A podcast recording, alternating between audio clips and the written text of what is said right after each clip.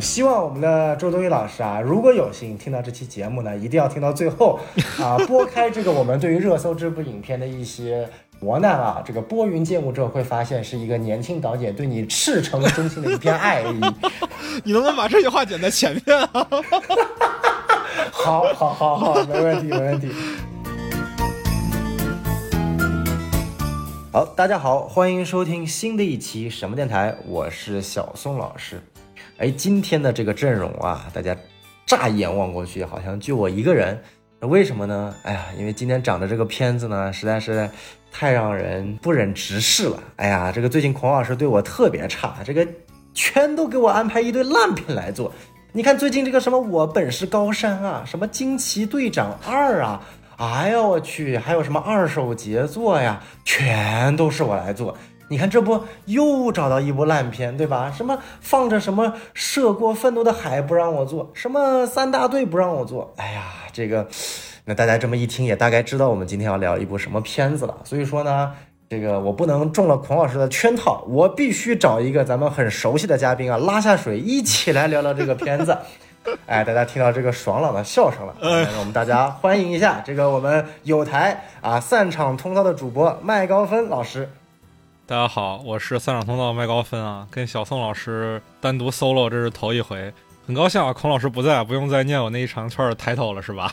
哎，嚯！哎呀，这个这个可以可以！哎呀，为什么找来这个麦老师呢？其实也是有非常多的源远流长的这个一个故事啊啊！我先说一下啊，大家到现在还没说我们这期讲什么主题啊？哎，我们这期就讲一部由辛玉坤导演这个指导，周冬雨老师主演的最近的一部啊片子，叫做《热搜》。那为什么要找麦老师来做热搜呢？其实非常有意思啊！记得因为我上过热搜是吗？哎 嚯！哎呀，这个不提那个事儿了，不提那个事儿了，好吧？谢谢谢谢谢谢。那你自己自报家门报黑料，那你看我一句话没说，这不关我的事啊！啊，这个什么电台的粉丝啊，听到没有啊？这个我们的麦老师是有黑料的，大家往热搜查一查，搜一搜啊！其他不有说啊。这个这个为什么要找这个麦老师来呢？主要有俩原因。第一个原因呢，是在几个月前的当时 First 影产刚刚。结束，因为大家知道热搜呢，其实是这个 First 影展的闭幕片，啊，当时我看到朋友圈还有这个认识的好友里面有好几位都去了，看了个这个片子，啊，似乎好像大家呃对这个片子的评价哎还不错，从这个现场的反馈来看，然后直到我看到我们有一个群里啊，我麦老师和孔老师，然后麦老师就开始狂喷了，是吧？啊啊啊，是是。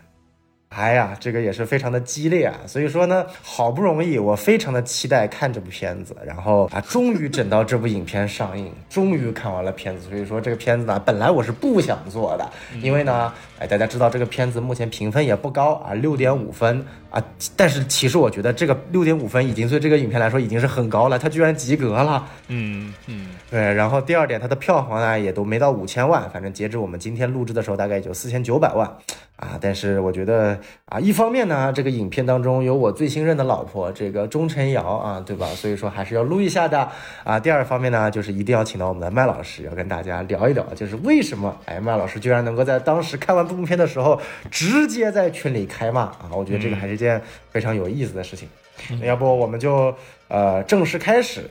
那我觉得，首先呢，这个刚刚一个介绍环节，其实已经在我们刚刚的一个起源当中大家讲过了，也这里不多讲。那其实还是我们就可以非常快速的步入我们今天的这个打分环节。那我们首先有请我们的麦老师来打一个分吧。哎，这个据说啊，为了给我们录这期节目啊，你就又看了一次这个影片是吧？啊，对，我是看了两遍。一方面是，呃，上一次看在西宁已经是。这个夏天的事情了，现在该忘的差不多了，已经啊。另外一方面是听说院线版跟我在西宁看的版本有五分钟的差异，所以我想也是综合来对比一下，来聊聊我的感受。对，所以今天又看了一遍啊，这也是头一回听人说，呃，有人。哥哥怎么说？看电影给我报销票钱了是吧？啊，没错没错，这个因为非常不好意思啊，就知道这是一部烂片，但是非常想请麦老师来做。这个麦老师呢也非常给力，又看了一遍这个片子。那这个毕竟还算是工伤嘛，对不对？所以咱们的这个孔老师还是非常好的为麦老师这个这个补贴了这个票钱啊。所以大家记住啊，当我们什么电台的嘉宾是非常非常好的。但凡找你做烂节目的话，啊，你都可以报销票钱，哎 所以大家一定要过来跟我们什么电台录节目啊。但是如果是好电影呢，我们就不报销了。哎 啊，呃，啊，打分是吧？没错，对，打分打分儿，哎，我我实话讲啊，就是虽然说我今天看的这个版本，首先是已经第二次看了，我对它的期待当然是没有的了，对吧？第一遍看一下就很不好啊。同时呢，院线版也比我在西宁看的版本说是减了五分钟，但是我整体的观影感受比第一遍要强一些。其实我第一遍看哦给这片子也就四分儿，就是标准的两星片儿。然后现在呢，啊我能给到两星半了，也就是五分儿。对我的一个感受，对。啊，这一分儿是长在哪里呢？很好奇。就一开始我在啊、怎么说？一开始我在西宁去看这个片子的时候，那个环境会给你一种错误的期待。就大家经历了一个星期热闹的活动之后啊，这是一个终点，然后所有人都想要这场的票啊、他的票很难搞，很难搞。那当然，本身他也是在西宁来说算是比较重磅的影片，对吧？导演大家都熟，演员大家都熟，在这样一个前提下，大家肯定会对这个片子比较有期待嘛。而且那一场啊，算是怎么说，名人算是最多的一场了，也不算是最多吧。我听说易烊千玺今天也去西宁了，但那场好像不在。啊、哦，总之那场从氛围的铺垫上来讲，你不可能不去期待它。呃，然后我在看，呃，然后我在观影过程当中呢，就发现这片子越来越不对劲，它这个情节对于我智商的侮辱是越来越过分。嚯，所以整个最后散场的时候，我有一种啊非常大的被羞辱的感觉。然后我对这个片子有一个非常不满的，怎么说啊，算是泄愤式的表达吧。我在豆瓣上给他打了两颗星，而且我那条啊短评现在已经五百多个赞了吧？我估计等你节目发出来可能更高了。哎呦我去，可以可以。嗯，啊，就其实是第二次看的时候，没有了这样的一个相对来说比较，就是一个很很很奇怪的一个氛围。自己单独观影的时候，相对来说客观看的时候，哎，还能高个零点五颗星。对，因为怎么说呢，我知道他的问题在哪儿了，所以这次我没有把太多的注意力放在他的问题上了，而是发现他怎么说，我对这影片的很大的一个表扬来源于他主题的选择上，呃，就是第一遍看的时候，完全就觉得他的技法太粗糙，他的故事太，呃，怎么说降智。而第二遍看的时候，仔细再一看这个主题，我觉得它的主题本身还是有一些勇敢的色彩在的，为此值得嗯鼓励一下吧，打个五分儿是吧？十分之五分。嗯，可以可以，我们一般打分就是五颗星的满分，那基本上就是相当于说麦老师给了两点五星的一个成绩，还是加了零点五星的。对对对，可以可以。哎呀，那那不容易啊！这个给你报了工伤的二次观影，还能提高零点五分啊！看来这个，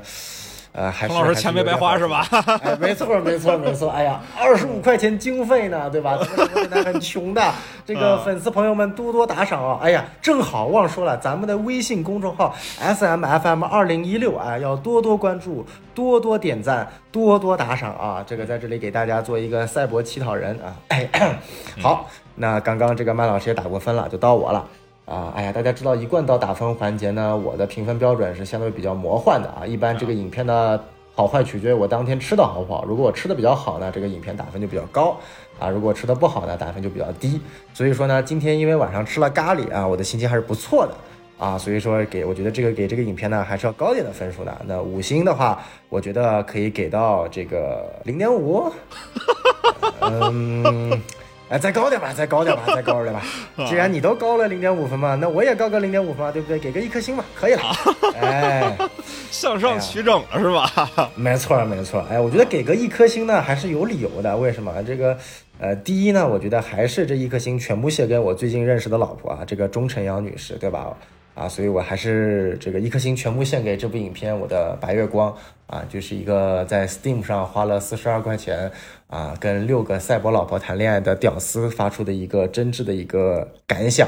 除你这游戏跟我电影票一样贵。哇，那你看这部电影花了四十二块钱，还还还不便宜呢。那可不嘛，那北京啊，啊啊，也是啊，你像我现在跑到啊成都电影票真便宜，跟上海一比，妈呀，到处都是二十九块九、三十九块九。哎呀，所以说这个，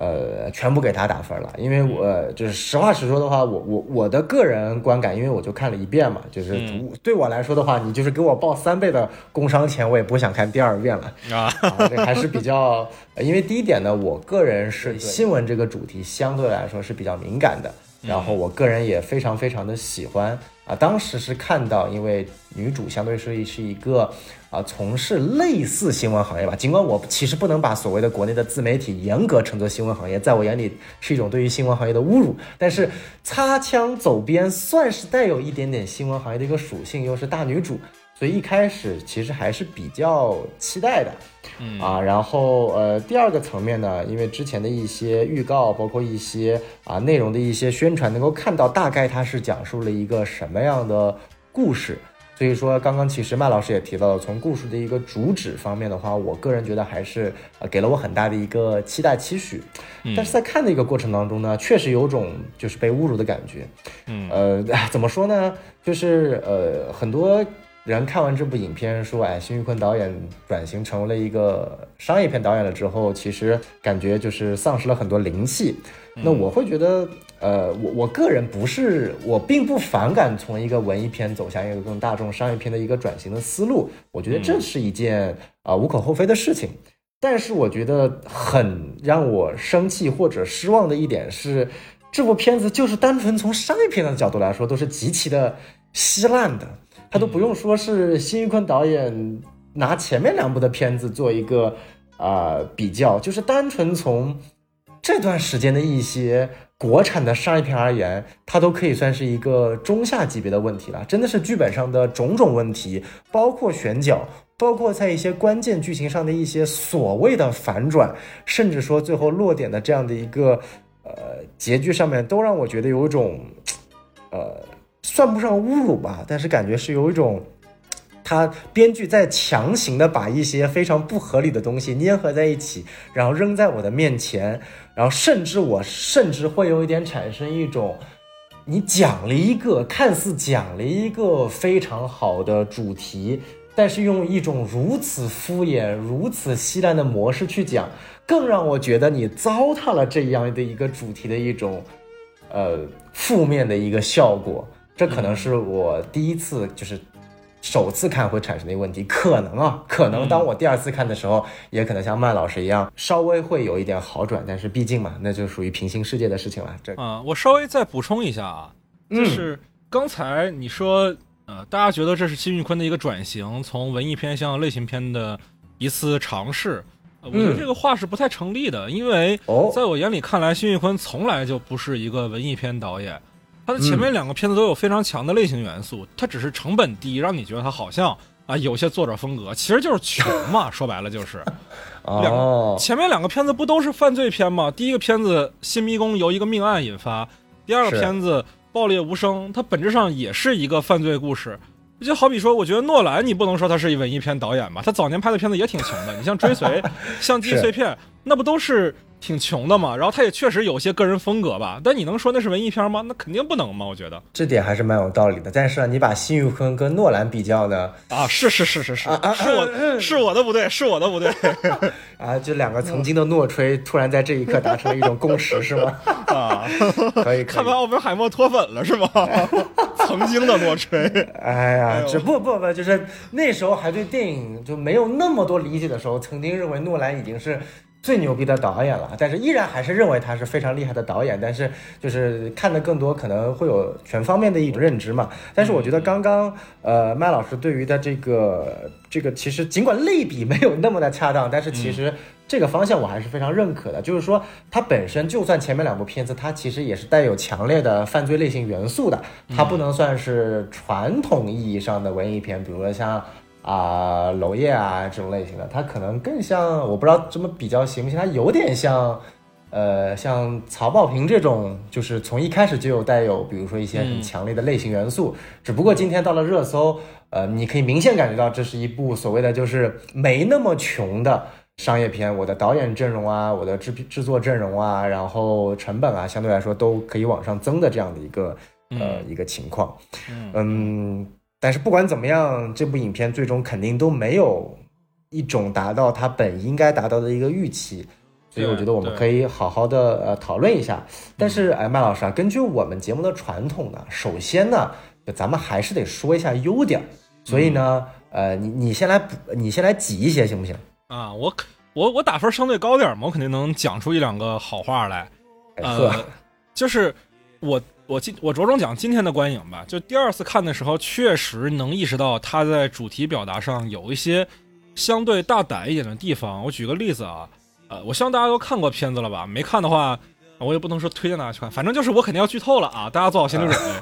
就是哎放心，没事的。啊、里面有一个校长那个角色啊、嗯他在跟周冬雨饰演那个陈妙在沟通的时候，会说，呃，你们老揪着这些话没有意思。我们学校还是做了很多好事，恒氏集团还是做了很多正面积极的工作的，你们应该去报道那些。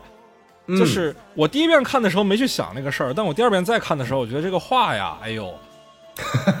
这实在是太像，就是创作者在为自己发声了。我相信辛玉坤他自己是遭受过不少这方面的经历的，就是他的创作被不可抗力去干涉，要求他去引导向啊、另外一个方向。不单是他，啊我觉得我们国内大陆的很多创作者其实都经历过这个阶段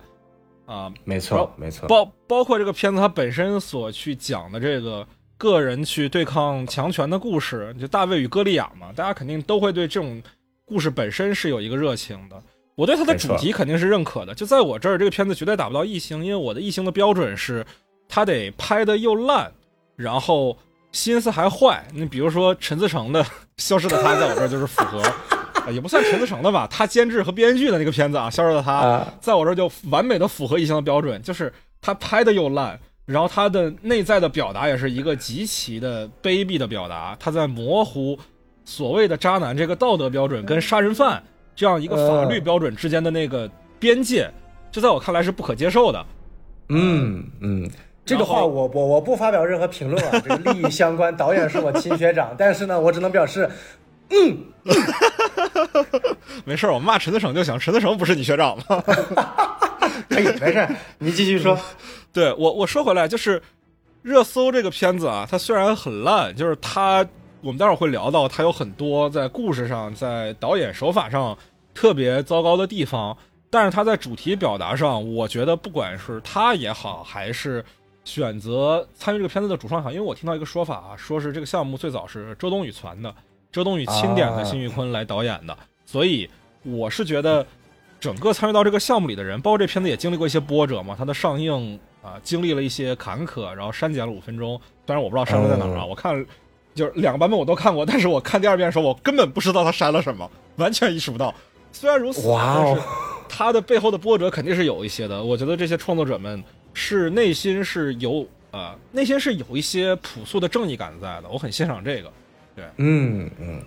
明白。哎，我发现其实这期节目呢，夸的优点跟上期节目我们做我本是高山的优夸的优点很像，就是基本上呢不从影片本身入手，从影片在创作主题上的利益和背后折射出创作者的艰难来入手。我觉得发现啊，这个因为上期我们节目请到的嘉宾也是类似于行业当中的一个我们的一个呃编剧朋友，所以说发现这个从业者呀啊、大家还是非常非常的圆滑也好，或者说非常非常的这个这也好话还是要说的，对不对啊？只是感同身受嘛，你不让我说优点吗？哎呀，啊你看，你看啊，没错，没错。哎，那就到了我了。其实，呃，这个抛开玩笑话，我觉得麦老师的这个点我还是比较认同的。就是这部电影，我觉得从它的本质来说，它一定是一个，呃，当然我前面的打分环节，熟悉我们节目的人都知道，就是纯粹乱扯的，就不会再有人到现在还觉得我打分是一件很重要的事情吧。不会真有人觉得小宋老师觉得《封神》是五年最差吧？啊，呃，这话我怎么回信呢？啊，反正自从我说完《封神》是五年最差之后，后面的每一部我评的片子似乎都在打破我跟《封神》的下限，不知道为什么 啊，感觉就像是一个诅咒啊。然后说回这个片子，就是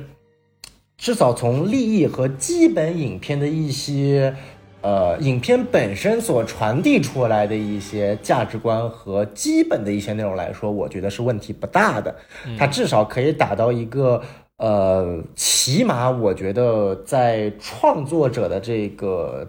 道德层面或者基本层面，我可以打到一个及格分的啊，就可以跟我上一期做我本是高山，因为我可能是对于我本是高山是抱有一个最差、最恶劣、最脑残的态度是看待这部影片的。当然，我不是从男女对立这个角度出发，我是从创作者对于教育的这个理解上面出发。但是这不是重点。但是至少这部影片，我觉得它从主旨上和一些表达的创作的一些利益上面是没有问题的。这是呃第一个层面。然后第二个层面呢，我觉得他还是抓住了一些在影片当中很小的一些细节啊，比如说刚刚麦老师讲的那一个呃校长跟呃周冬雨的这个角色讲的那番话，从呃麦老师的角度，可能比如说他是呃新导的一种自我的一个表达，从我的角度呢，他确实可以反映出现实存在的一这么一些问题。因为我看这个电影的时候，我就会不断在各种角色之间的立场上去转换。比如说，在校长的这个立场上，其实你发现他也是一个呃很纠结的一个存在。当他站在这个立场上的时候，你可以理解他说的这一番话。影片没有把他塑造成一个，比如说极恶的，就是所谓的啊这个恒氏集团的这个完全的帮凶，但是呢，也没有把他放在一个完全的，比如说啊白的一个角度，把他塑造成了一个看似就是从学校的这个主体性来说，他是学校的负责人，但是又跟恒氏集团千丝万缕的关系之间啊，他又脱离不开关系，他处于一种呃灰色偏黑的一个境界。他可以在这些小的配角的人物的一些表达上体现出来一些复杂性，这个我觉得是呃导演可能保留了一些他在以前拍犯犯因为犯罪片很多其实就是一些灰色黑色白色互相中间地带的一些人物描写嘛，所以我觉得至少从校长的这个呃角度上。我觉得还是蛮好的，或者在我的眼里，校长这个角色尽管戏份不多，但是对于他这个人物的一些表现，我觉得甚于啊一帮主要配角，尤其是那帮呃公司员工团队的那些相对来说比较脸谱化或者相对来说没有什么角色塑造的一些配角要鲜明的许多啊，这个是我觉得比较有意思的一点。嗯，哎，还有优点要补充吗，麦老师？我想一想啊。啊，再想想啊，给你 给你给你十秒钟啊，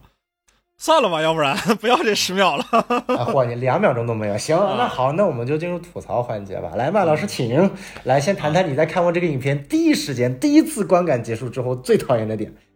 我觉得最讨厌的点就是它的真实质感做的很差。就是我们要讲热搜这个话题嘛，它其实就是一个非常当代的一个话题，是我们属于呃。实时正在发生的世界里的一个话题，所以这种片子的真实感的构建是非常非常重要的。但这片子的真实感，呃，我觉得最扯的一个地方就是关于反派的塑造。整个恒氏集团就是在片子里面塑造成一个金融大鳄，包括他这个名字起的吧，你你能感觉到它非常像对我们现实中的一些商业巨鳄的名字。但是他们的塑造就是，哎呀。你说，尤其是袁弘那个角色吧，他作为全片 最露在外面的一个反派，他所有的行为都感觉这个人没有脑子。就是他不管是跟谁在谈判的时候，他你就感觉这个人没有想要把事儿谈好，他做的所有的事情都是为了侮辱对方。你看他跟周冬雨谈判，递个合同过去，然后还说了一句啊，抱歉，侮辱了女作家脆弱的自尊。这是你是你是想来谈事儿的吗，朋友？就这个反派可以盛气凌人，可以有他的很多缺陷，也反派嘛，毕竟，但这个反派不能弱智吧？而且你看他经常就是跳脚着急，你说，我，而且我也不明白了，恒氏集团作为这么大的一个集团，好像所有的业务都是他在跑一样，所有的事儿，不管是去学校里也好，还是去找周冬雨也好，还是找宋阳也好，都是亲力亲为，亲自去，是，就没错，对。这个恒氏集团一共就仨人是吗？就那老大，然后那个秘书，还有就是他，这这这，这个质感做的实在是太差了。这是非常，就是，而且我也我我很不理解，就这个片子为什么要选一个金融大鳄来作为片子里的反派？我们要讲到热搜这个话题啊，我们其实也在互联网见过一些这种以弱胜强的故事，这个大卫战胜了歌利亚的故事。你比如说很有名的嘛，都美竹和。那个吴亦凡吧，对吧？但是在这样的故事里啊，你发现我们真实世界里发生的这类的事儿，很少有真的跟商业巨头有关的。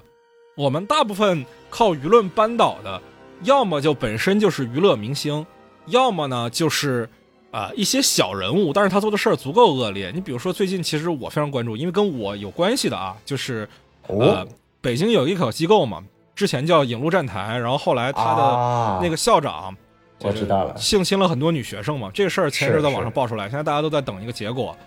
哦就他本身不是一个特别有权利的人，但是在他的那个小环境里形成了一种畸形的权力结构，所有人都要顺从于他，他在那个小环境里拥有无上的权利。想要扳倒他，最难的其实就是要让受害者们自己团结起来嘛，因为很多人其实不愿意讲这个事儿。这篇里面有提到，但是真的在现实世界里面，跟金融巨头相关的事儿是非常少的。呃，我们能想到呢可能刘强东也许吧，但是刘强东人嗯是在美国犯了法，在美国被抓的，这跟我们国内的舆论环境有什么关系呢？就我我实话讲，就这个片子里面，如果真的是像这片子里面说的一样啊，就整个都是一个犯罪集团啊，在为顶层输送这个呃小女孩儿这么一个事儿的话，我嗯觉得你单凭一个 MCN 公司老板，你想做这个事情，简直是天方夜谭。嗯人家就人家就不会搭理你，而且人家分分钟就是呃，片子里面也有像删帖什么的，就是我们的舆论要真想涉及到那个层面，我觉得在这片子里面不太现实。就如果你真的想要做这个话题，为什么不去做可以更真实一点的层面呢？你不管说是演艺明星也好，还是现实中其他的人也好，我虽然很不喜欢熔炉啊，但是熔炉起码它瞄准的受众群体是准确的，就是嗯那个幼儿园嘛，因为那幼儿园本身是一个很小的权力结构，你非要上来就要去搞一个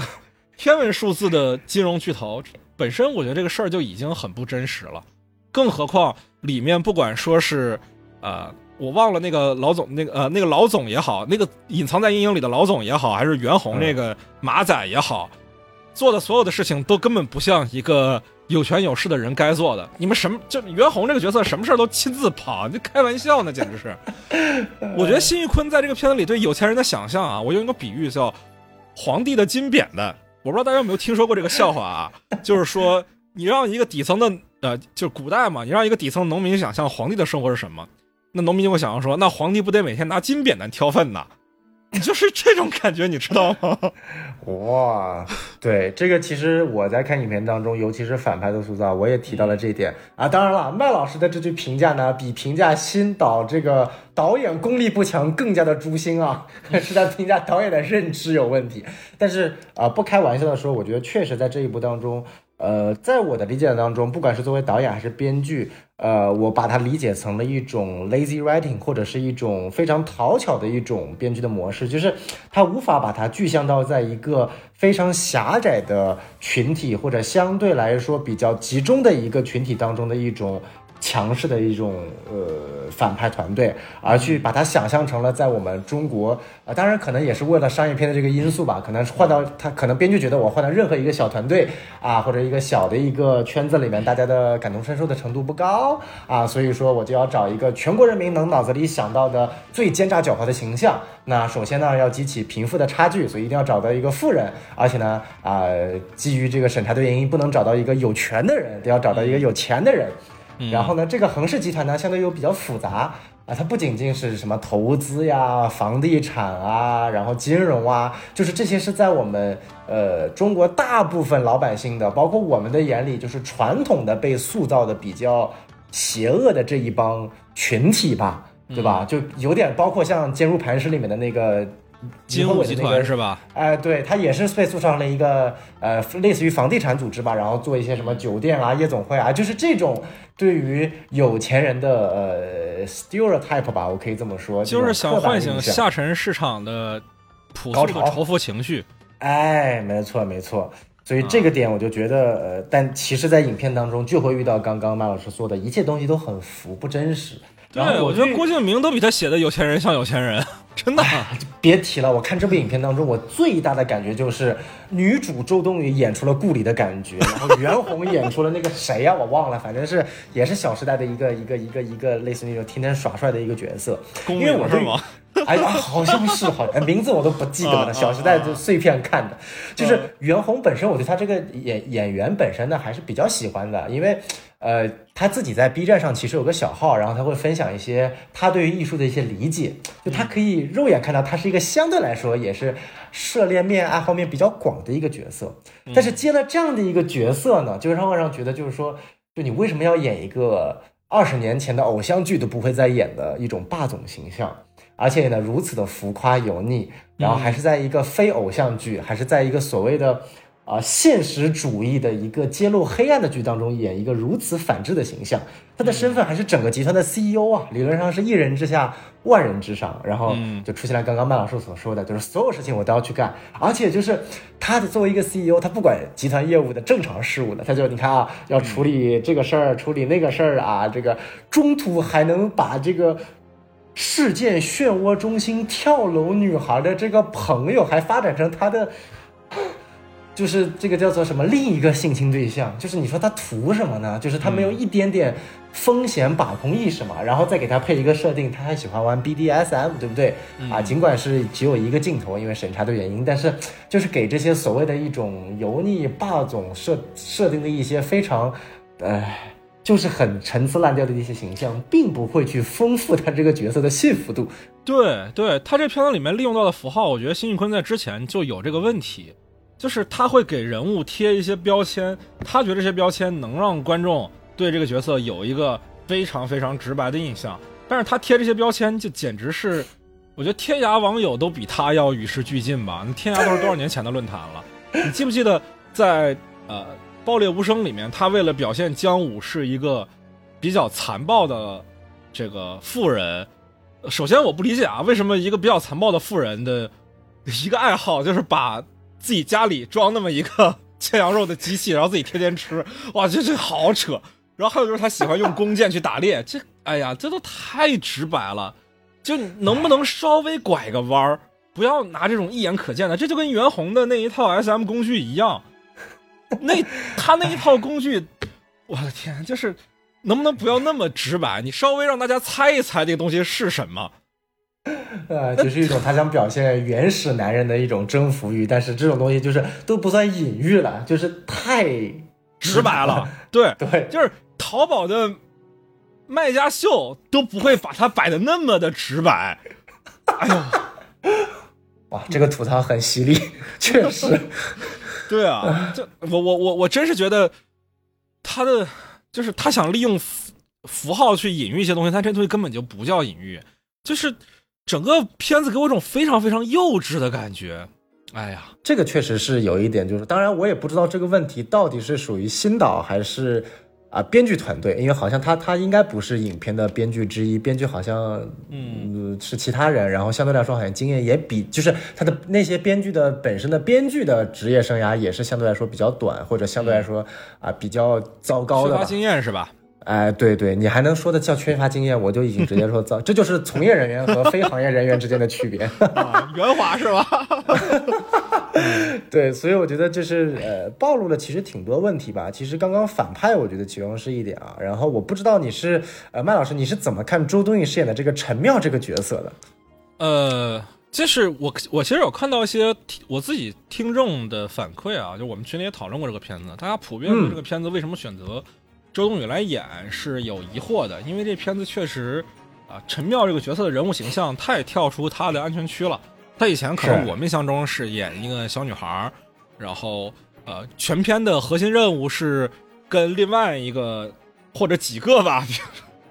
对，今年啊变成了几个跟男性角色之间产生复杂的情感纠葛，也可能跟女性角色产生情感纠葛啊。你比如说七月原生，啊，就好像她是一种年轻的情绪化的女孩的代表。然后这个片子里面，她首先是个女强人，其次她又没有任何的感情线，没有感情这一点是值得夸的啊！我觉得这片子不给这个陈妙写感情线是非常非常值得赞扬的一件事情。嗯，就是，但是我是觉得，呃，就这片子就没有所谓选择周冬雨的这个问题啊，因为其实是周冬雨存的这个局嘛，起码以我听到的说法来说是这样的。呃，我觉得她本身也是想要去跳出一些自己的安全区。那演员到了，呃，一个阶段吧，我觉得可能都想打破自己之前留下的经典的银幕形象对大家的一个啊刻板印象，所以，呃，做这样的尝试，我觉得是从我去理解他的话，我是可以去理解的。只是说，而且我觉得这个题材本身，我还是要说这个题材本身是没有问题的，但是嗯。最终的实现上确实不太好，因为这片子里面周冬雨完完全全是把自己当成倪妮在用。我不知道这样说合不合适啊？倪妮只是 不是说具体的倪妮那个演员，而是说一种类型的女演员。就啊她完完全全抛弃了自己的个人特质，但是其实陈妙这个角色，如果跟周冬雨本人的个人特质做一些结合的话，你比如说周冬雨她本人看起来比较像小孩子嘛，对吧？嗯啊然后这个片子里面，他跟袁弘第一次见面，袁弘还说：“哎，你这身礼服特别衬你，怎么样怎么样的？”哎呦我天啊，我就听那话我都听不下去，那礼服难看的要死，哇，这从从从头到脚镶着廉价水钻的那个衣服，我的天，我就不知道袁弘怎么说得出口的。然后我我说回来啊，就在这个片子里面，他努力在扮演一个女强人的形象，但是呢，如果这个角色他真的是一个聪明人的话，他肯定会利用自己身上的形象的特质来去做一些事情。那他如果形象就本身就是一个更像小女孩的人物形象的话，他当然可以做 MCN 公司老总，但他一定不是像倪妮一样的方式，一定不是一个我们刻板印象中的女强人的形象，女强人他一定会有自己的方法。但这个片子就是你感觉，就是大家的疑问嘛，为什么要让周冬雨来演？周冬雨完全没有在这个角色上赋予自己的个人特质，她这个选择我是支持的，我是认可的。但在呈现上，呃，这当然不能完全怪演员啊，我觉得也是导演的一个问题，就是嗯没有去为演员本身去调整角色的形象和气质。演员并不是导演的工具，演员本身是有创作的。为什么我们说演员有时候尊称很多演员，尊称很多演员叫表演艺术家，是因为他们会在自己的角色里面有自己的创作。但这但在这个片子里面，我觉得真的换谁都行。没错，没错，这个点呢，其实呃，反正对于我来说，其实影片我最直观看完最讨厌的一点，其实是周冬雨饰演的陈妙。就在我眼里，袁弘饰演的这个霸道总裁是我一个可以去吐槽的点。嗯但是让我觉得这个影片最有问题一点，可能还是周冬雨饰演的这个角色。呃，为什么呢？就是如果按照呃麦老师的说法，是周冬雨传这个局呢，她想演这个角色，她的目的我觉得也是可以理解，就是呃去选择更多的一些转型的一些角色的形象，这个我觉得是无可厚非的。但是我觉得她这个人物在影片的前二十分钟是没有立出来的，所以说在影片的剩下的这些百分之八十的时间当中，我看的是非，就是我完全没有办法跟这个角色共情，去支持他的决定。而像这种类似影片，尤其是一种啊所谓非常经典的商业片，以小人物打败强权的，其实是非常依靠呃观众对于这个小人物的一个共情和理解他的一系列决定，而支撑整个影片在最后达到一个情绪高潮的。但我觉得前面二十分钟的，不管从周冬雨的演技，但我觉得更加严重的是。编剧老师和导演对对他的一些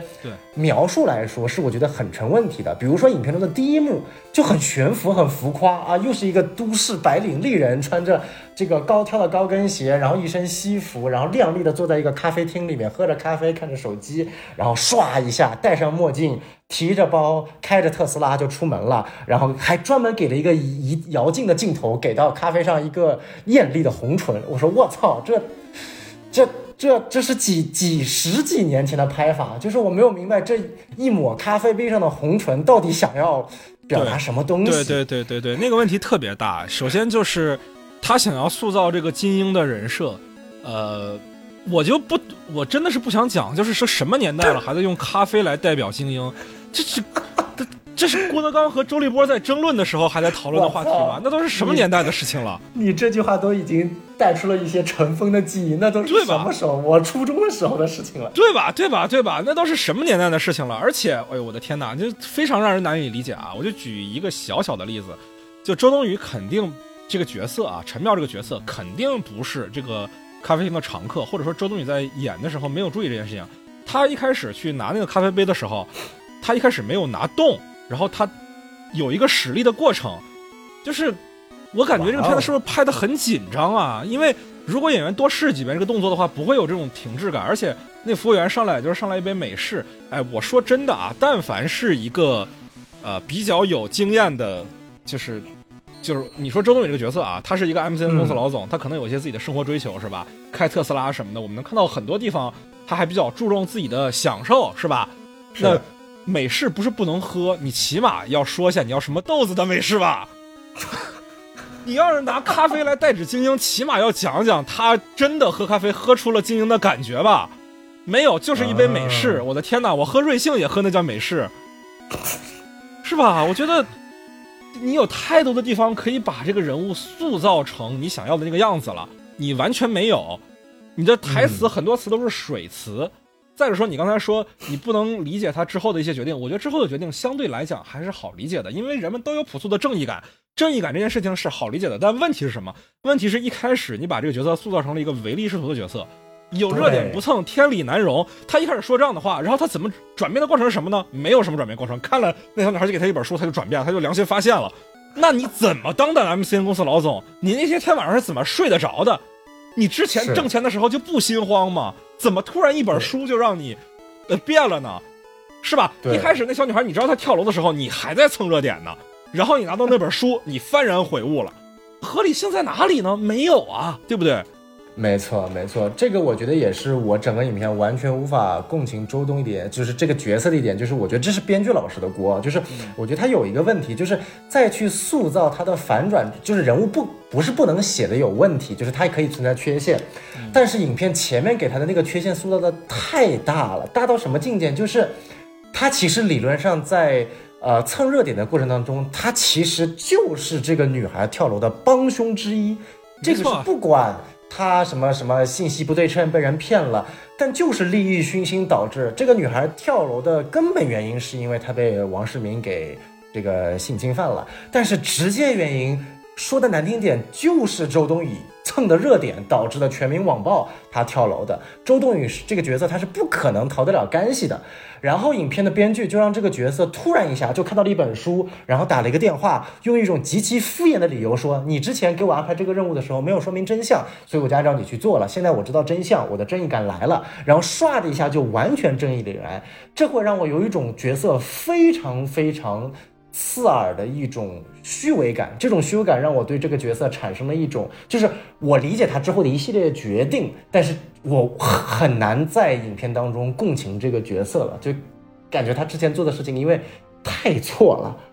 对，而且错到是那种真的是你说之前就是哎呀，就是我犹豫一下，或者因为毕竟是这个投资公司，我为了钱，或者他塑造一下说我下面的手下现在比如说小孩要付房租，然后那个宋阳的那个角色要养孩子，大家都缺钱，公司真的很缺钱。那那个当时这个公司为了呃给我们下笔投资，需要解决这个问题，他也没有多想，只是为了整个公司的安全和员工的生计就做了这件事情。那这种这种其实是被强迫式的做了一件坏事，到后面的反转，他这个洗心革面去做正义的事情是好理解的。嗯，这影片安排的细节是，我操，热点不蹭天理难容，然后那一段还用一种这个叫什么？呃，蒙太奇的形式展现出了他作为一个咪蒙式的舆论操控者，如何专业性的写出一篇妈的十万加的引领整个网络舆论去网暴这个女孩的一种专业性上的东西。而且宋阳饰演的这个联合创始人是明确的制止过这个情况的，他还是不听，就是把就是我不知道编剧是真的很讨厌这个角色嘛，就是套用上一期伊萨克老师的话，就是感觉这个编剧完全不热爱、不喜欢、不 care 他笔下的周冬雨这个角色，把他前面这个角色塑造的过于的很难用词来形容，就是嗯我觉得是很很我完全无法理解。而且片子里面还有一个让我觉得很悬浮的地方啊，完全失真的一个地方，就是片子里面好像大家都很在乎，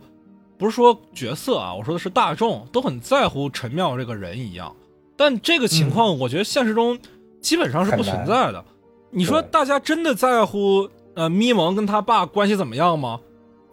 我觉得有点开玩笑了。这个东西能上热搜，能形成舆论压力，我觉得有点搞笑。就是对，我我觉得，呃或者换句话讲，这片子叫热搜嘛，但是实际上来说，这个片子里面人民的舆论、大众的观点，真的形成了对事件的什么左右吗？我觉得没有，真的形成舆论左右。比如说逼小女孩跳楼的是学校里的流言蜚语，然后嗯真的让恒氏集团倒台的是呃袁弘那个角色留下的证据。你说真的，整个这个片子里面，舆论起了多大的压力吗？我觉得他们完全是在小打小闹。真的，整个事件的转折还是靠信息的挖取，这跟传统的侦探片没什么区别。没错，没错，就是你要去找到不同的线人，而不是靠。就我觉得热搜这个话题啊，这个片子的，就是怎么说呢？他所探讨的这个主题更多是集中在一个话，我们要怎么去讲，怎么靠春秋笔法来引导舆论，因为。这片子里面所有的人都是哦，我要去挖真相，我阻止你去挖真相，其实就这么两个任务。但是我觉得，你说热搜这个主题上来说，呃，你真的要去探讨的话，首先就应该先把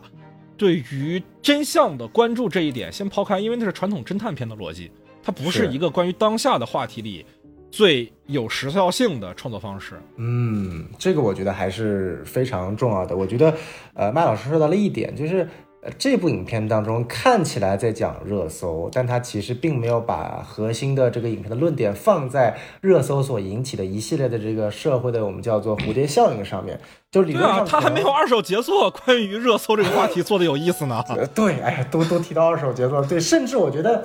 呃，尽管我都有点忘了当年陈凯歌的那部高圆演的啊，搜索，其实其实他在他在这个层面对于网暴和和舆论的理的阐述都比他这部电影要要要要多的很多。这部电影到最后你会发现做了一件很诡辩的事情。我所期待的是。通过热搜和舆论的力量，让真相越来越模糊，最后是真相找着找着被舆论的压力和热搜的压力给找没了。我本来期待了一部这样的片子，当然了，在中国的语境下，这种片子也不可能存在，但至少不是一个像这部影片，从某种程度来说。它也形成了一种非常诡辩的一个态度，至少在最后结尾的这个所谓的通过，就他影片当中一直在表达一点，说我们通过个人力量其实没有办法驳倒王世明和背后的恒氏集团，所以我需要做这一场局，里应外合，把整个这个舆论炒起来。但其实影片还是走了一个非常取巧的道路，就是你会发现，最后做不做场这场直播其实是没有任何意义的，王世明照样会倒台，因为影片给了一个最大的一个无形之手，就是。真的收集到了关键性的证据，交给了警方啊！所以说，最后解决的事情是警方，跟最后这个舆论、什么热搜、什么直播没有一点的关系。这一点，我觉得可以从审查因素来为他辩解一下，因为你不可能真的去认为，呃，网络法庭是有执法权的，这是不可能的事情。对，可以这么理解。这在表达上肯定是不成立的。那问题就是在于，我觉得。就我我说我说这个话，可能在我的身份不是特别合适啊。就是我想说，这个片子有没有我们帮他做的更好的可能性？我觉得啊，我刚刚想到一个方案啊，这是刚刚想到的，可能不是特别的缜密。就是如果说这个呃 周冬雨有一个机会去打倒这个恒氏集团，但他的代价是什么？是要去说谎，甚至是要去真的去仙人跳，去。以身犯险去来捕捉一些证据，然后通过这样的方式，就是把主要人物给变成一个灰色的人物，让他不得不去做一件错的事情来达到好的结果，然后通过这件事情来引领社会的舆论，达到他想要的目的，去扳倒恒氏集团。那这个人物不一下就有色彩了吗？他现在这个人物就太白了，一下就跟过去的自己割席了，好像那些事儿都不是他干的一样，他就可以指着袁弘的鼻子骂。你们就是傻叉！哎呦，傻叉那个点我也是，我的天哪，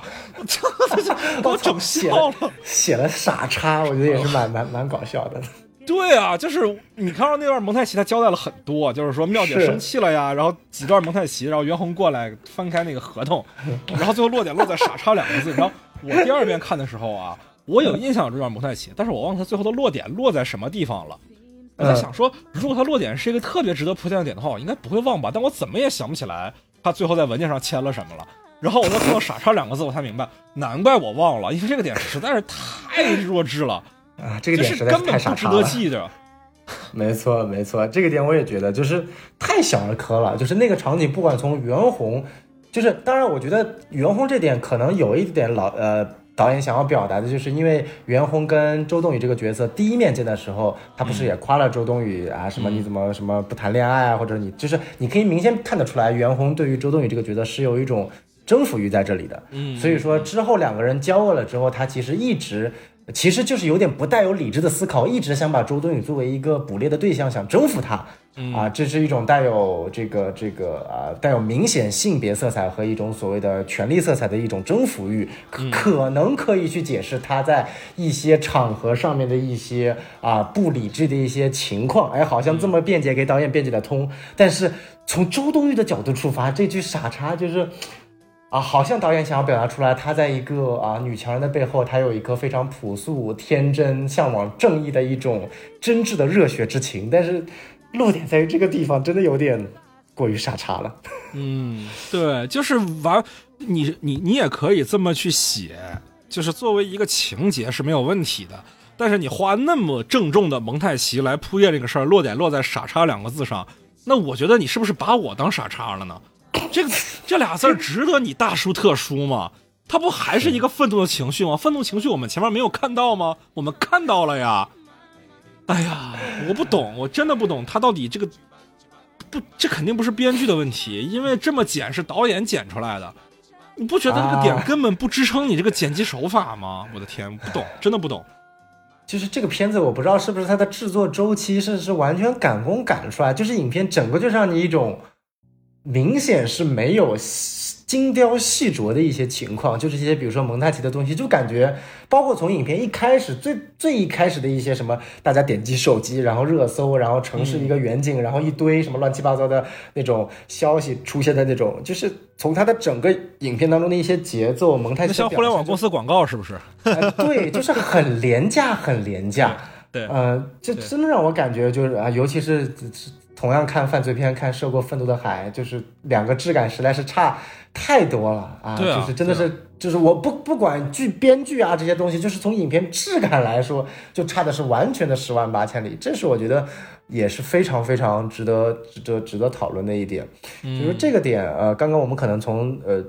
角色，然后和一些两个角色相关的一些情节上做了一些哦，对我还想的地方，我还我还想补充一个地方啊，这你看，就是喝咖啡那个地方，我突然又想。你说什么样的口红能在咖啡杯上留那么大一唇印儿？那不是劣质口红吗？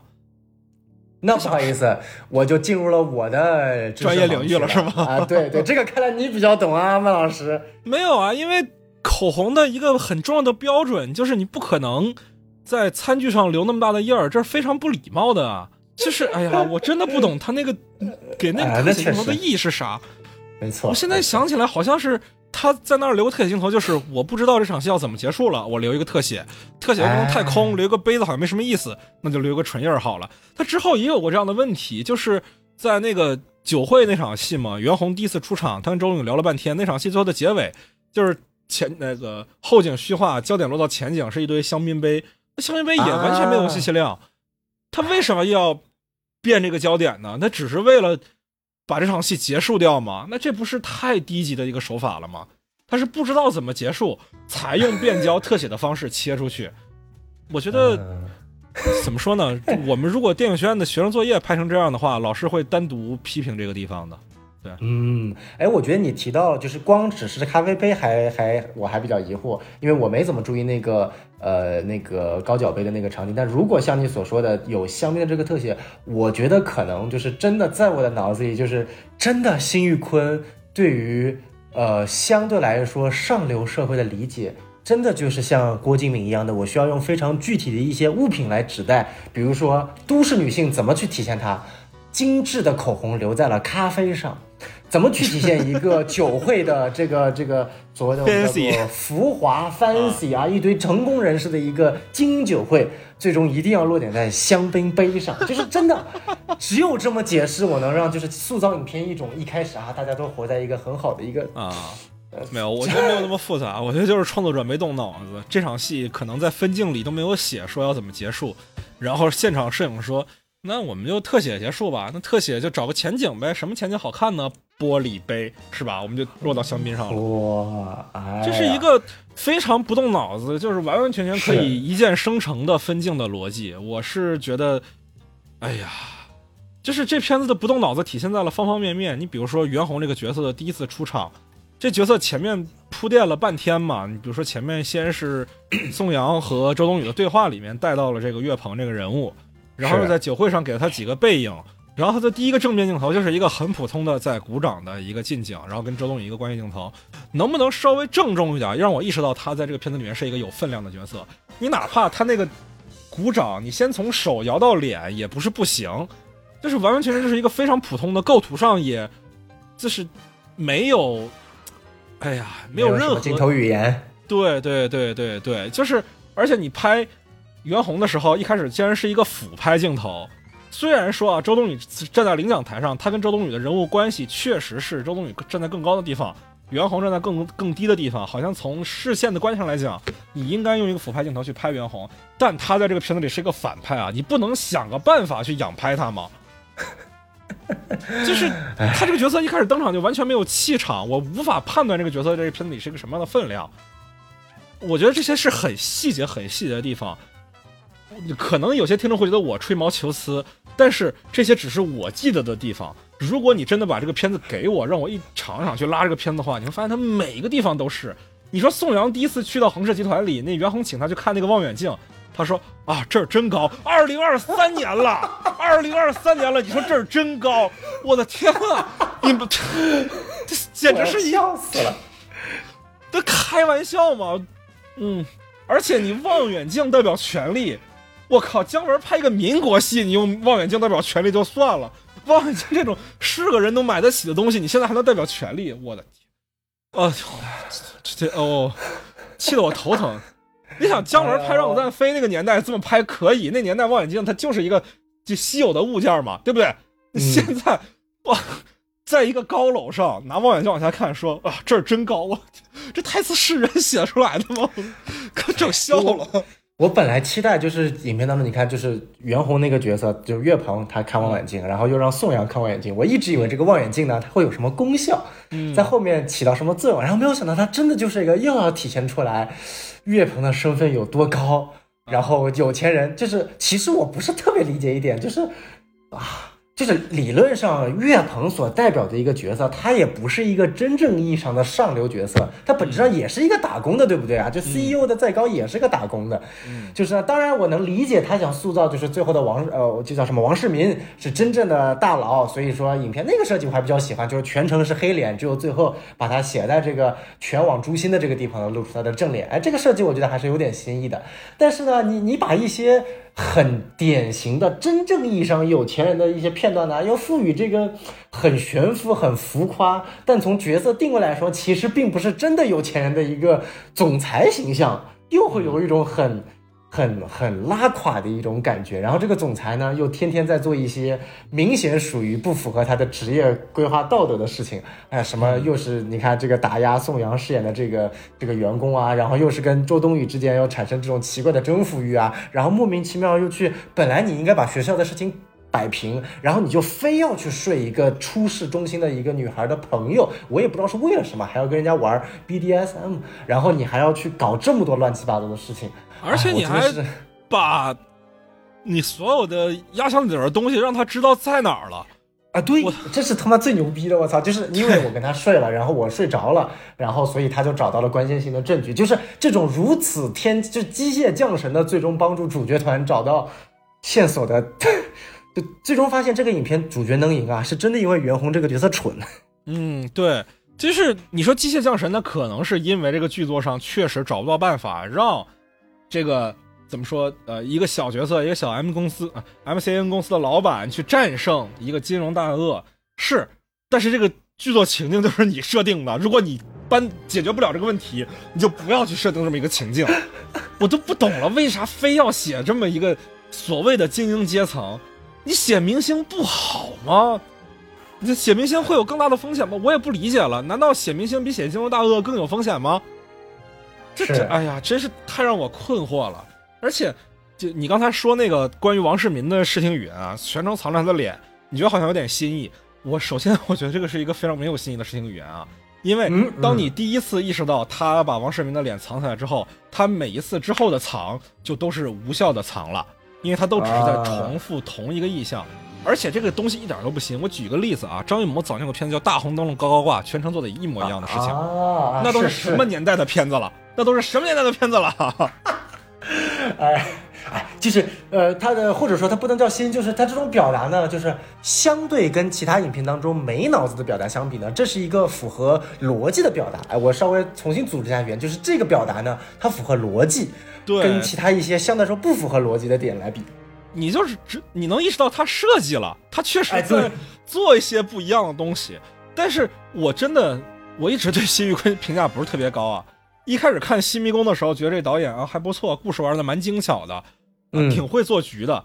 然后也能理解他一开始没钱的一些局限性吧，不去计较他，比如说视听语言啊，因为可能时间就是很紧，只能拍这些镜头，也不计较演员表演的粗糙、镜头的一些穿帮的问题。然后到第二片子，我发现怎么还这样？你有点钱了，怎么还这样？到这个片子里，等你发现他完全没有制作上需要担忧的地方的时候，他的资源已经很大，可以去完成一个大体量的制作的时候，他还这样的时候，我就觉得是这个创作者本身他的上限实在是太低了，他的脑子已经没有很，对我说高级是不是有点太盛气凌人了？但是我的意思就是说，他所有想的招特别的浅，特别的一眼就能辨认出来，地摊是手纹式的，或者说是呃抖音短剧式的，你能理解吗？没错，没错，这个我觉得特别重要的一点就是，呃，它很难让人想象出，就是说，就这部影片，你从它的直接的看完之后，你不会想象出这是一个，就是至少是在你看完第一部《新迷宫》的时候，感觉辛玉坤他居然能拍出这种级别的片子，不是说他好像第一部拍的有多好，而是你居然经过了这么长的时间，你你居然会从一些所谓的一些客观原因解决了之后，蜕变成了这样的一个水平和质量，这就感觉是一个任何一个所谓的年轻导演，或者是任何一个在在整个，就就说的难听一点，他跟贾玲的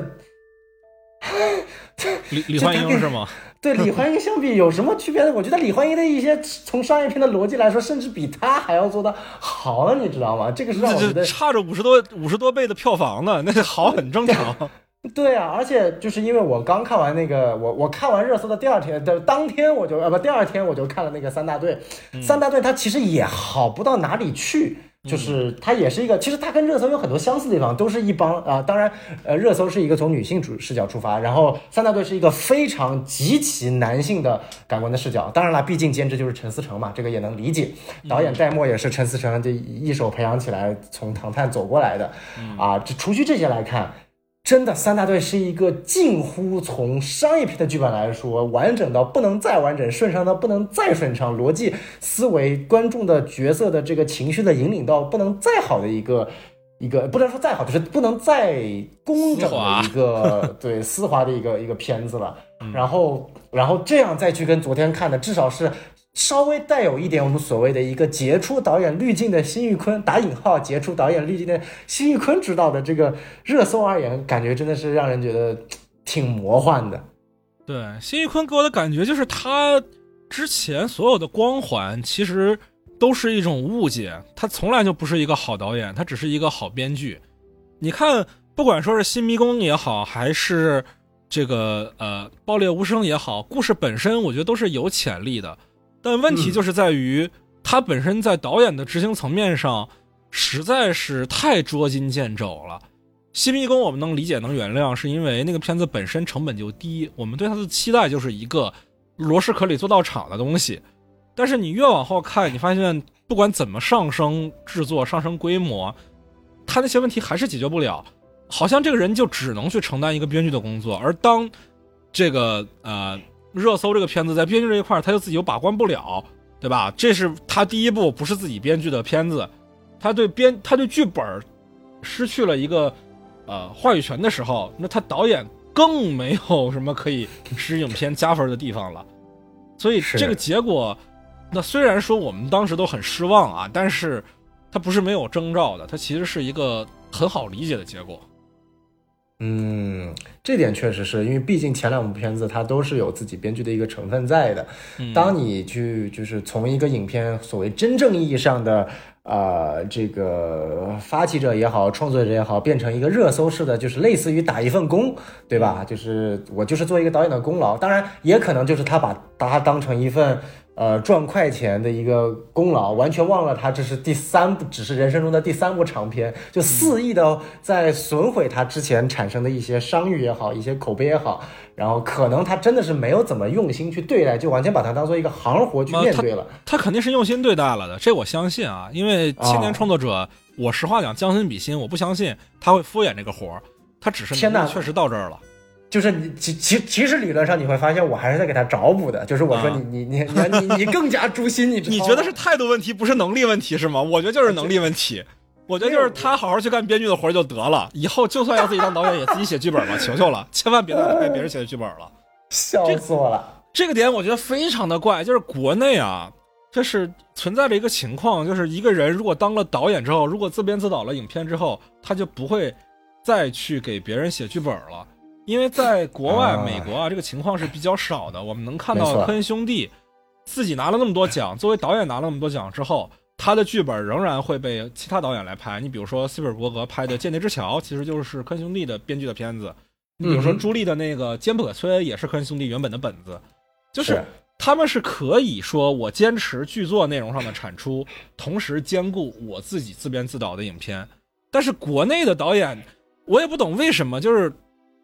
如果我成为了导演之后，我就很难单独再去做编剧了，就好像是做只把编剧作为一个阶级跃迁的跳板一样。如果我成为了导演，我哪怕不自己写剧本，我也不会再给别人写剧本了。这个事儿，在我看来，它不是特别的合理。嗯嗯，因为辛玉坤这个人，我肯定是认可他有一部分才华的，但他才华基本都在点在编剧上了。他当导演，我觉得上限实在是有限。如果真的想要在导演上有长足的进步，我举一个可能性啊，举一个例子，也许这条路线可以做一个参考。当然啊，我只是一个自媒体而已。对，就是我觉得也许他应该去给一个导演工作上比较成熟的人去写剧本。嗯，因这样的话，其实对于他的导演能力是有反哺的。比如说我前阵儿。重新看了社交网络嘛，做了社交网络的长节目，我就发现社交网络里面他那个编剧阿伦索金在导演工作上参与是相当密切的，他全程跟着整个片子的这个呃拍摄的过程，然后给大卫芬奇做很多其实是导演组的工作，甚至那个片子的最后一个杀青的镜头都是他自己导演拍的。那在那个过程当中，阿伦索金吸取到了非常多的经验啊，对于他之后做转型做导演，不管是拍《芝加哥七旬的审判》，还是后来的《茉莉牌局》啊，《里可多一家》。都是非常非常顺风顺水的事情。他之前也做过一些导演工作的，你比如说他自己编剧《白宫风云》的时候，偶尔会导那么几集。但是他当时没有沉溺于导演这个身份，他是回来继续做编剧内容的深耕，然后去跟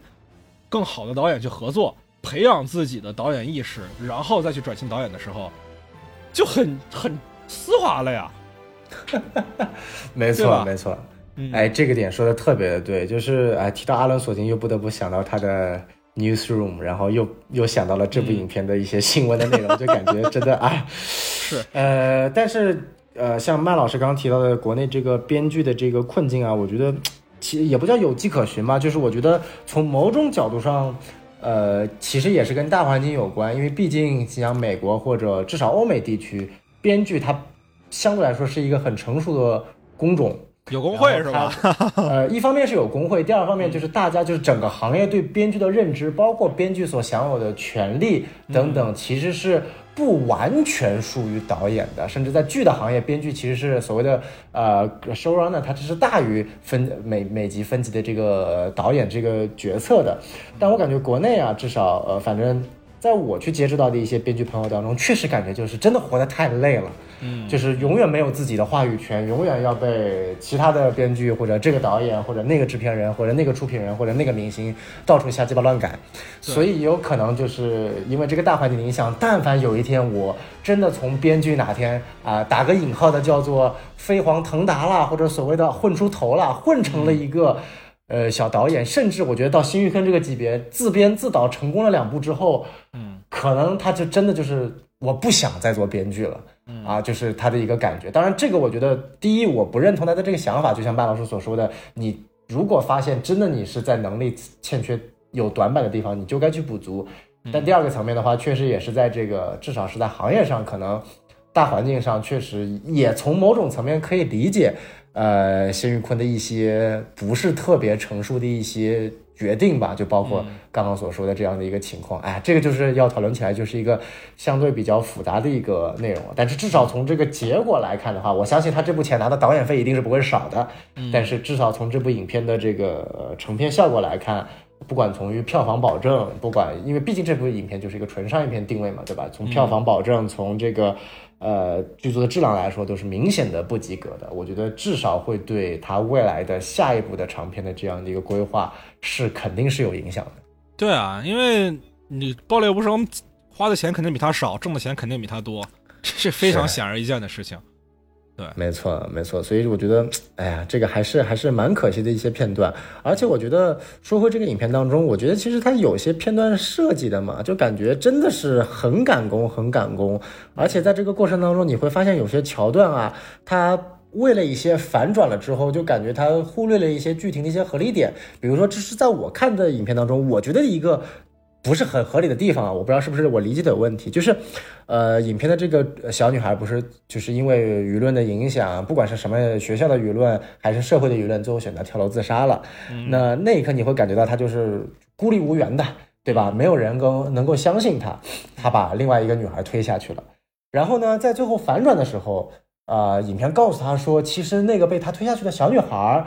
是跟他很好的朋友，只不过因为一个短信的误解，两个人当时发生了那个推搡的一个事件，啊，然后我先不说那个推搡是真的推下去了，这一点本身已经是这这确实是推下去，但但这点不考虑之外，他影片设计的桥段就是在就至少我们的这个小女孩跳楼之前，他跟他的这个所谓的这个朋友达成了一个和解，大家把这个话敞开来了，然后也也也知道了这个到底什么什么一个情况。那既然如此。在这样的一个社会舆论的环境中，因为社会舆论所抨击的是小女孩推搡了另外一个小女孩，引发了网络暴力。那作为所谓的受害者的另外一个小女孩，既然两方得到了一个和解，又本来是特别好的朋友，你但凡实名在网上发一条澄清的言论，这个这个网暴事件就直接不攻自破了。因为所有的网络暴力，只要受害者一方主动破解了这个所谓的谎言。这个所谓的假象，这个网络暴力是不可能存在的。嗯，所以说，当他前一天两个人达到了和解之后，我不知道是里面的第二天还是过了几天，他就依然被这个网络暴力所所所影响跳楼自杀。这本身在我看来就是一件极其不合理的事情。你为了做这个反转，让另外那个小女孩跳出来做最后的一个击节降神的动作，加了那场戏，但就让整个影片一开始跳楼的这个举措就非常匪夷所思。是是是是，哎呀，不合理的地方太太多了，太多了。对，而而且就是这个小小女孩，我觉得还有点不合理的，就是呃，这个可能就是要牵扯到更多的一个层面了，就是我觉得她，就是呃，可能往主旨方面，我会觉得有一点点不妥的地方是什么呢？就是这个小女孩她跳楼有两个原因，一方面是因为网络暴力的这个叠加，另一方面她也说了，她是想通过这种呃做法。让大家就是所谓的以身以以身来去医，就是用用一种殉道者的姿势，让大家能够去揭开这个王世民的这层所谓的罪恶的这个面容。但这点呢，对，就听起来非常的好，但在现实中是不可能存在的。为什么？你但凡死了，王世民才是真正的安心，好吗？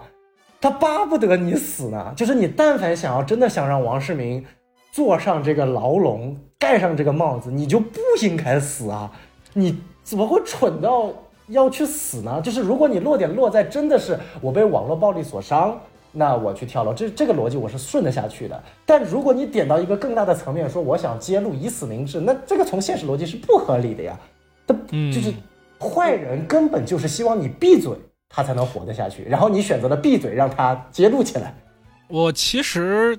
没有印象说片子里面有强调他目的是以死明志的这个地方啊，我确实没印象，我不知道说你是怎么得到这个信息量的。他那个书里面和那个就是他写给那个那个那个那个周冬雨的书里面有提到。啊，对，所以我觉得就是哦，那确实有有提到一一个一个部分，所以说特别的奇怪，而且呃还有一个我觉得其实比较让我觉得他最终选择的这个，当然我觉得主旨是非常好的啊，嗯。但是呃我不知道可能是因为近几年有很多类似的题材，而且比这部影片拍的好的多了去了，就是远远远的不说，就说近的这个沉默的真相，对吧？理论上其实是一模一样的。题材，然后同样，那那你看那部当然有很好的原作加持啊，同样是以死明志，但是他的呃这个白宇饰演的那个呃警察的死亡，他为了去引起整个社会的这个轰动，他是带有一层一层反转的。嗯呃呃，我我我想说的是什么？就是就一定非要落脚到呃性侵、强奸、自杀吗？就是就是这种题材上，你非要用一种对于女性如此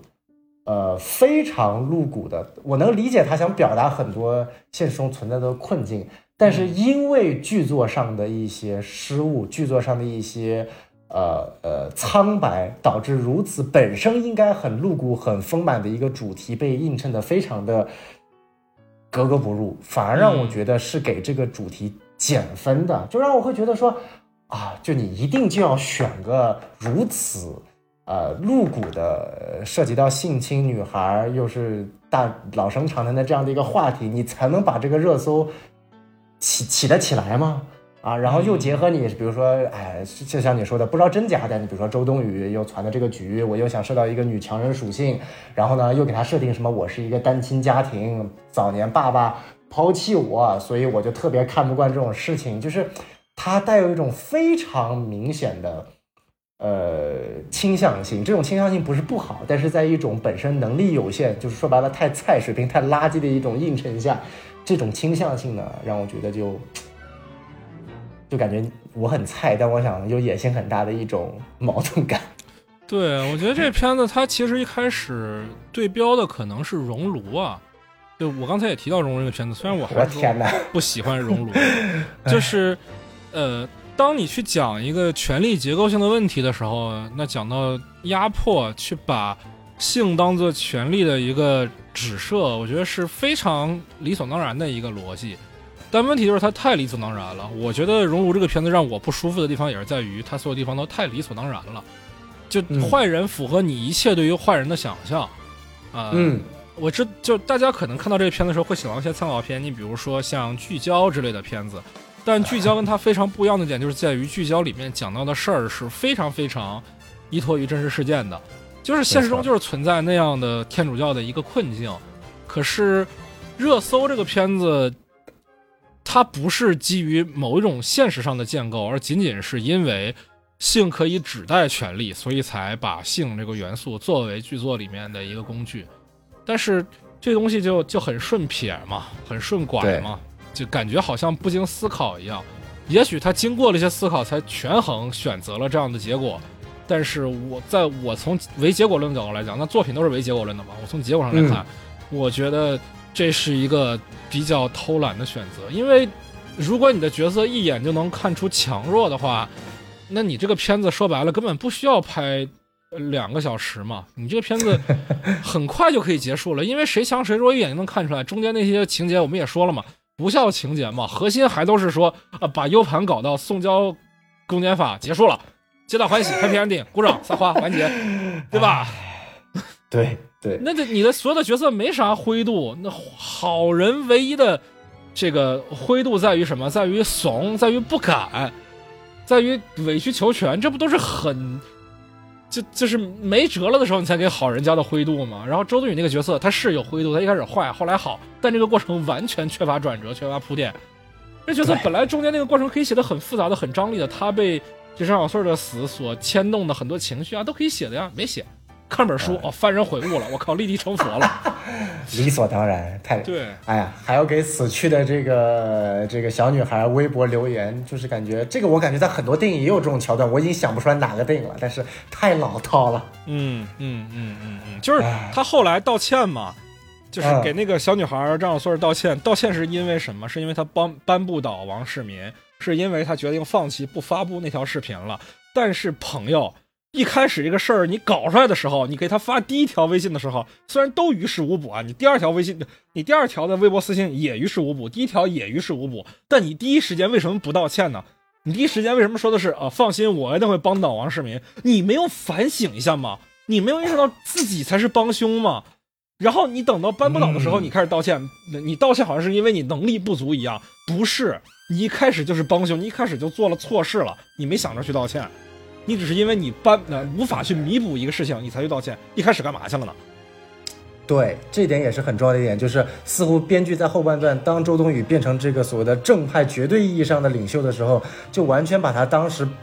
就是参与网络暴力，甚至是在这个过程当中起到主导地位的这个事情，完全就忘记了，也不 care 了，感觉就完全就是你因为立了一个大功，所以这个大过啊，甚至这个这个功过到底能不能相抵都是问题。但是这是一个。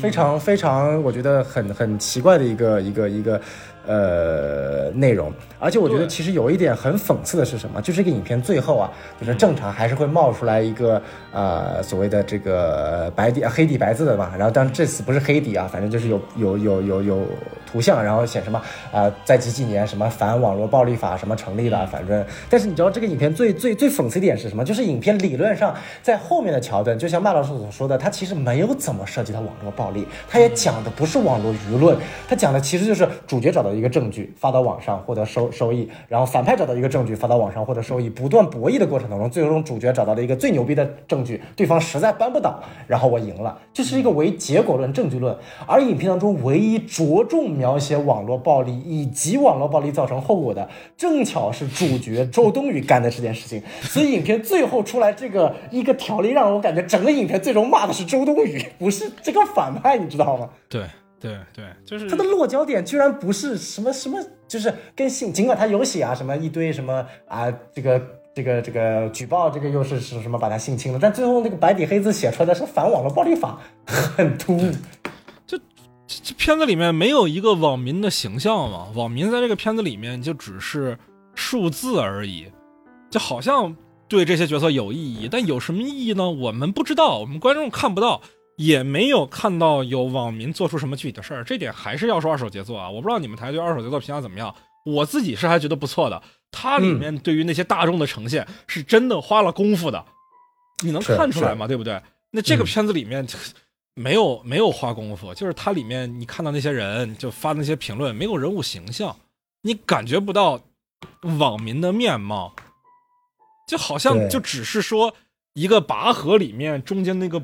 标而已，正派往这儿拉一点儿，啊，那个网民过来一点儿，反派往那儿拉一点儿，网民过去一点儿。但是，没错，这个片子本身不应该是关于这根拔河的绳子吗？你叫热搜哎，朋友。对你其实说到二手杰作，确实，二手杰作在这一点几个塑造上，比如说那个保安形象，啊，甚至承担了全片在影片的一个很重要的一个笑点，但其实也是一个很很讽刺的那个点嘛。然后包括豆瓣小组是吧？哎，对对，包括那些学生的学，就是学校里面的一些学生，对于郭麒麟饰演这个角色的一些，啊，这个态度的转变啊，都都很生动。但是二手杰作，当时我们评价，我跟孔老师做的嘛，我我的评价主要的问题还是在于，呃，郭麒麟这个角色各种如此猥琐的偷拍女生这件事情，洗不了是吧？就也 也没有讨论，就是跟这个影片有一个很很相似的地方，就是主角干了一件其实很严重的问题，但影片最后就不管了，就把它变成了一个完全。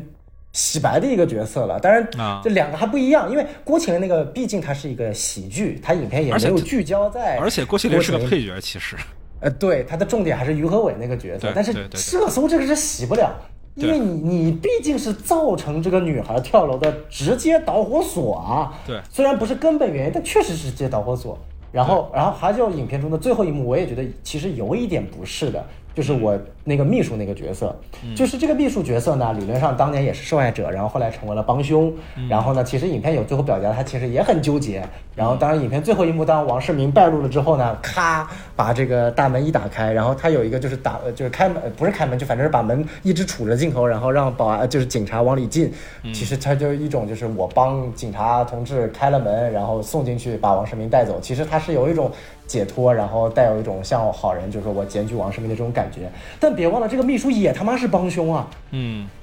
尽管他是受害者，但他是真帮凶啊！他他甚至他他都不算，他像他都不算是周冬雨这种可能从法律层面来说不一定算帮凶的。这个秘书从法律上面来说，他是真帮凶啊！他是真的带着这个女孩进了这个王世明的家里啊！他应该也被抓起来啊！他凭什么就塑造成一个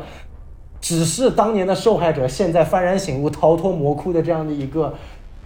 感觉好像把他塑造成一个斯德哥尔摩综合症的一种感，这种纯受害者的形象形象。这这个我倒觉得还好，这这我倒觉得还好，因为我觉得这角色本身就是一个很小很小的配角，他只是作为呃社会群就是人物群像展现的一部分。就他跟他们公司里那些其他的小孩们的功能是一样的，他只是呃一个一个注脚而已。我觉得他这角色怎么写都可以，他只是表现说。啊，也有人成为了沉默的帮凶，这是现实中存在的情况，我觉得是可以接受的。而且我也接受说他最后表达说这个角色内心仍有单纯的正义感，仍然知道什么是是，什么是非，跟袁弘这角色有本质的区别，这个我也是可以接受的。啊，但是但是就是就是咋说呢，就很直白，还是很直白的问题嘛。对对，就我很讨厌的一点就是 就是。因为周冬雨的这个角色，再加上这个，就是如果秘书单纯只有他这个角色有这个问题，我我其实看到最后，我其实是没有这个感觉的。但加上周冬雨这个角色，就会让我觉得这个影片有个中心主旨，就是只要我后续幡然醒悟，我前面做的错事都可以不 care，就放下屠刀立地成佛嘛。我觉得这个太虚伪了，太虚伪了，而且 就就就，而且又是这么样一部极其带有。司法、法律、社会意义的一个，尽管它不叫犯罪片，但它是有一个明显，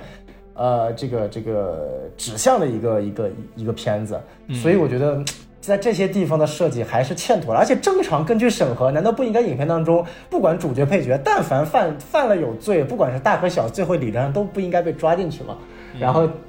就是呃，当然这是一个调侃了。配角是小，它其实不影响，但是从影片就是折射到整个影片，就会发现它很多地方非常的拧巴，非常的不经思考。然后就说回了我跟麦老师刚刚提到的一点，就是很敷衍。怎么说呢？我们花了将近一个小时的时间去吐槽了这部电影的很多的我们所认为存在的缺点啊。当然了，我相信评论区肯定会有人说，哎呀，俩大老爷们儿，俩死直男，又对一部非常。烘托女性伟大的或者说女性主义的电影产生了很多这个问题的这个存在啊！你不要虚空打靶，我好害怕！我的天啊！不不要害怕，我们 就真的真的会有这种情况出现的。好的好的好的好的啊！但是就是呃还是那一点，就是我觉得这部电影从主旨上的表达是非常好的，但是呢，它好歹是一部电影。电影呢是首先建立在我要拍一部至少完整、工整、能够看得下去的剧本的基础之上，嗯，咱们再去做一些主旨上的一些表达，不然就会就像我说的，一个稀烂的剧本会把一个宏大的主旨落拉拉下水，甚至拉到一个它本不应该承受的一个舆论的一个空间。对啊，最大的一个愚蠢的好，很多时候显得像虚伪。是吧？没没错没错，那最大的例子就不用说了，就是上一期节目刚做的《我本是高山》。当然，热搜已经是相对来说没那么严重的一个问题了，它只是纯粹在技术层面来说啊比较菜啊，它不存在太多这个网络上争执的点。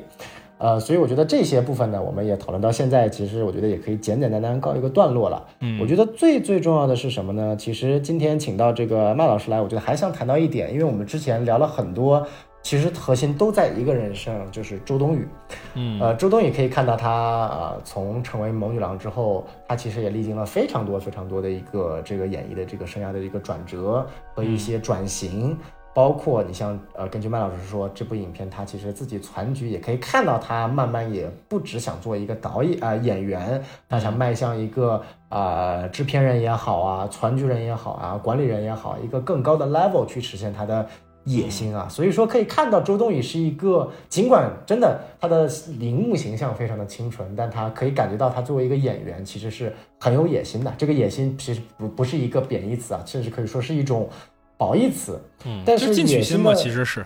哎，没错。但是这种呃野心或的发展方向是否正确呢？哎，这个是我觉得可以跟麦老师好好聊聊的。比如说今年啊，我觉得今年真的感觉在荧幕上看到过好几次周冬雨的形象啊。麦老师怎么看？今年他有五个片子上映嘛？五个啊，真的是挺离谱的一个数字。那有点多呀，五个。对，主要还是因为他之前两年积压的片子太多了啊。因为反正我听到的风声是说，他之前得罪了一些人，然后就给他的片子设了一些卡，所以疫情期间他就没有什么片子上。我们已经很久没有在大荧幕看到他了啊。然后后来他做了一些比较好的表现嘛，你比如说去金鸡上当主持。相当于纳了一些投名状，当然这些啊都是饭后闲谈，大家不要当真，我也是听说的，所以争取到了一些 啊，我也不能说是宽大处理吧，反正就是让他的片子更好上映了一些。于是他之前积了很多年的片子，你不管说啊，今年有些你像《长空之王》和热搜，其实都算是积了一段时间的了，才中、啊。热搜也算是积了一段时间了。对对对对对，热搜我印象中拍了有一阵儿了。而且他今年其他的片子，你比如说著名的《燃冬》和《鹦鹉杀》嘛，对吧？这两个片子都是跟两个男人有不同的爱恨纠葛。然后还有一个片子也是积了很多年的，著名的《坚如磐石》是吧？这我们都知道。没错。所以其实虽然他看来今年片子很多啊，但大部分其实都是隔夜饭了。嗯嗯。但是呃，你刚才说他有一些转型上的呃考虑吧？我觉得另外一点其实比较明显的是。他更多侧重自己的资源在关注年轻导演上了，啊，我不是，就是我想一想啊，今年他这五个片子里面，除了《坚如磐石》吧，我印象中都是导演的至少是前三部片子。你比如说《热搜》是辛玉坤的第三部片子，然后《燃冬》是陈哲艺的第三个片子。哦，对你前面就是《爸妈不在家》和《热带雨》嘛，对吧？其他两部你是那个《鹦鹉杀》和《成龙之王》都是导演的第一个片子。虽然《长空之王》里他戏份不重啊，但是确实能看出来，说他本身对于新导演的一个关注是比较多的。你像他之前，你跟曾国强合作的时候，曾国强也是个新导演。嗯嗯，我自己就包括啊，其实我今年见到他很多次，在平遥见过，在西宁也见过，然后一些电影的首映其实也见到他了。我觉得他本人是比较，就是他为什么会就愿意跑平遥和西宁？像去年，他甚至是 First 的创投会的主席。为什么会去愿意做这些事情？其实我觉得他是有一个扶植新导演的愿望在的，呃，这个当然一方面我肯定是很支持的啊。你从电影行业角度来讲，这当然是一件好事。另外一点，我站在他的角度来讲，为什么要做这件事情？是因为我觉得啊，从新导演上来讲，他自己首先是他能帮到人家更多，这点是一定的。然后另外一点是能见到更多的可能性。很多成熟的导演来找他来饰演角色的时候，还是想要静秋。或者想要一些，啊，他在曾国祥电影里面饰演过的角色，嗯，对，而不是，而而没有看到周冬雨作为一个演员身上更多的可能性。但是新导演他往往有更多话语权的时候，他可以说我去挑战不一样的角色，这对于他作为一个演员转型是有很大的帮助的，啊，所以我站他角度来讲，我是觉得这件事情既是好事，也是一件对于他来讲很有意义的事情，只是说从结果上来看。这些片子，呃，无论是从市场反馈也好，还是说从真的留下值得铭记的银幕形象上来说也好，都不是特别的成功。今年这五个片子没有一个角色真的能再给周冬雨下一个新的表演上的定义。我觉得他之后还是会继续尝试啊，因为今年他还是出现在了平遥和西宁，他之后还是会做这样的尝试。至于什么时候成功，什么时候能再遇上下一个曾国祥，那就看情况吧。对。嗯嗯，对，就是我感觉至少从啊今年我看过的几部，我没有看《长空之王》和《鹦鹉杀》啊，但是至少我觉得他这几部片子在明显的去挑战一些从题材来说是比较大胆的，嗯呃一些片子，呃我们不算坚，当然坚如磐石也很大胆，但他这个角色相对来说 发挥的空间不大啊，就比如说从燃冬、鹦鹉杀，他再去挑战一些。从他自己的视角，道德与情感边缘是吧？哎，没错没错，呃，但是这个哎，不知道为什么是，当然这个也不一定是他的原因啊，也可能是跟我国的一些观影的氛围和一些文化的一些呃适配度有关的。比如说像冉东也是著名的这个事件了，就是我个人觉得冉东确实呃存在了不小的问题，但我觉得依然还是可看的。他就被误解的成分更多。哎，对，真的是被误解的成分很多。然后最严重的一个情况，也是因为周冬雨的在影片当中的一个饰演，毕竟作为三人行当中唯一的女性，在我国特有的一种呃南宁的讨论语境下，又加上这部影片当中的一些表达主旨，自然就成为了当时热搜一个啊非常严重的声讨对象了。其实从某种程度上也在去。对他的一个转型不是一个特别好的一个一个一个结果吧，然后再加上鹦鹉杀，鹦鹉杀产生了其实跟燃冬差不多的一个情况，也被人这俩片子挨得太近了，然后宣发的风格又如此的如出一辙，海报又真的是嘛都一一模一样，俩男的跟一女的这这个不是坐在一起就是抱在一起，就我也觉得真都是挺鬼才，就是这些一系列的巧合加上因素。包括现在的热搜，其实这次热搜我们可以从票房和口碑来看，它其实也没有激起多大的水花。作为周冬雨的一部，可以说是一部大女主电影吧。嗯，我我我觉得是这样的，就是周冬雨虽然说她一直在跟年轻导演合作啊，但是她对于角色也是有明确的一个偏好的。我觉得她，呃，因为我也没看《长虹之王》啊，我不好说《长虹之王》里面的塑造是什么样的。起码说，另外这几个片子，它有一个明显的特征，就是坚决的希望这个影片能把它当做一个成年人来看待，这一点是非常明确的。虽然这这事儿非常的诡异啊，因为他都三十了，完全感觉不出来，三十多了，甚至就是他还在要求创作者或者观众把他当成一个成年人来看待，这个事儿确实很离谱。但是他的银幕形象确实之前。一直被人感觉是一个未成年的形象，这可能也是，就成也山楂树，败也山楂树吧，大概就对。然后再加上少年的你，也确实是一个未成年的学生形象。包括七月与安生嘛，他跟曾国祥那两部，一个拿了金马影后，一个拿了十亿票房，还去了奥斯卡，这些事情都使大家对于他的印象始终停留在了那样一个年纪。但是对于一个女演员来讲，这肯定是不行的呀。如果你不转型的话，那等到你的年纪不再能饰演那些小女孩的时候，这个时代就会抛弃你。那他肯定有这方面的紧迫感，所以他现在你看他对角色的选择都是非常明确的，说我就是要跟未成年的角色割裂。我实话讲啊，燃冬这个片子之所以讨论声音这么大，还是我觉得有一部分原因是因为大家看到是他作为三人行中的女性才不是的。如果这个角色是一个本身就是。给人大家就对，如果是倪妮或者是那种一看就不会让大家跟小孩产生联想的角色的话，大家不会有这方面的误解，真的不会。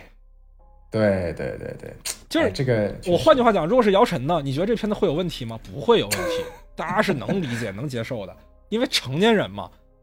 只是说周冬雨她作为一个一直被大家视为小女孩的一个演员，呈现出这样一个角色的时候，那大家会觉得不适应。会觉得这个事儿不对，天生会觉得这个事儿挑战了自己的某些观念，但是这也是他一直想要尝试去改变的东西，他还会继续做这样的努力的。你希望他能成功吧？对，从各种意义上来讲，我都希望他能成功。是的，是的，我觉得这个点还是剖析的蛮透彻的。就是燃冬的确实这个点，也是因为他固有的这个呃小女孩形象，可能在燃冬的一个太强的一个荧幕形象的转变，